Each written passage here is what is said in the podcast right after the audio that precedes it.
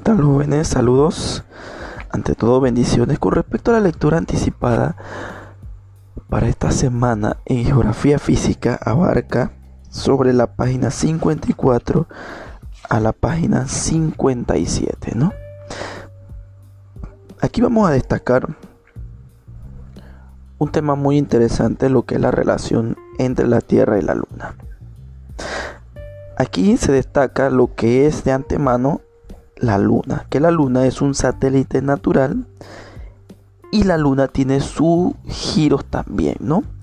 Pero tiene la misma duración del movimiento de traslación y la misma duración del movimiento de rotación, o sea que dura aproximadamente 27 días, 7 horas y 43 minutos, o un tiempo promedio, ¿no? Entonces, nuestro satélite cumple una función importante en la dinámica terrestre entre las que destacan las mareas y los eclipses. ¿no? Las fases de la luna siempre las hemos observado prácticamente, ¿no? Podemos observar una luna nueva, un cuarto creciente, una luna llena, cuarto menguante y entre otras también. Entre otras. Cada una de estas fases tiene su su su característica al observarse, ¿no? Prácticamente se nota más el sol, eh, la luna, se nota más, eh, se nota parte de, de, la luna y así sucesivamente, ¿no? Y todo siempre es por la sombra que se le da hacia la luna. No es que la luna tiene una luz y se tapa, no. Todo esto va con respecto a la sombra y la posición que tiene la Tierra junto con la luna, ¿no? Porque como la Tierra tiene su propio giro, y la luna tiene su propio giro, así que ya se, les refleja sombra, ¿no? Y todo esto, gracias a esos movimientos, ocurre en lo que son las mareas. Eh, las mareas prácticamente podemos decir que, que son el ascenso o el descenso de, de las aguas oceánicas. Por decir, hay veces que por la posición, como por ejemplo cuando el nivel del agua llega a su máximo o alto nivel, se le llama pleamar y ocurre cuando la luna está en el horizonte. Seis horas más tarde, el nivel de las aguas desciende y da lugar a lo que se le conoce la baja mar.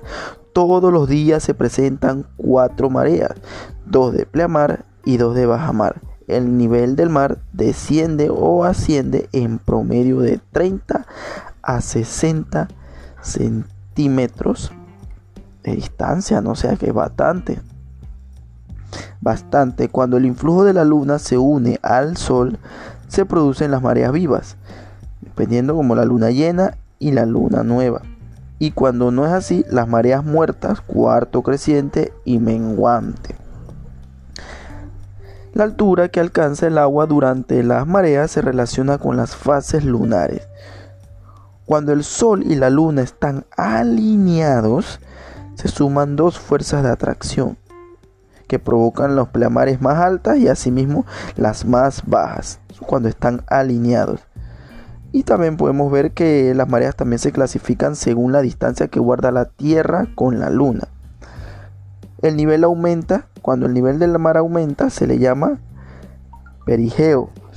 Y cuando la Luna se encuentra en el punto más alejado de la órbita se le conoce como apogeo. Bueno, estos son unos conceptitos ahí sobre las mareas, cómo se dan, ¿no? Ahora, los eclipses. Uf, entonces, esto es un fenómeno natural muy hermoso, ¿no? Pueden haber eclipses tanto lunares como eclipses solares. Ya ustedes hicieron una actividad del dibujo sobre estos dos eclipses, ¿no? Los eclipses se pueden dar de forma total, cuando un astro cubre al otro, totalmente parcial, la mitad, un astro cubre la mitad del otro, y el anular es cuando el borde del, astro que, que está oculto se ilumina, ¿no? Una pequeña parte. Entonces, un eclipse, un eclipse solar ocurre cuando la luna impide que la luz solar llegue a la Tierra. Cuando un eclipse total queda oculto completamente por la luna. Imagínense, ¿no? cierto? Esto queda totalmente oculto, ¿no? Como lo observamos en la imagen de un eclipse total del Sol. Ahí el, la luna se interpuso frente a la Tierra, o sea que está tapando prácticamente, podemos decir que la iluminación del, del Sol, ¿no? Ahora, en otras palabras, lo contrario sería cuando la luna hizo su giro y la Tierra entonces está tapando parte de la iluminación que le tiene que dar el Sol a la, a la luna, ¿no? Entonces esos son aspectos importantes, ¿no?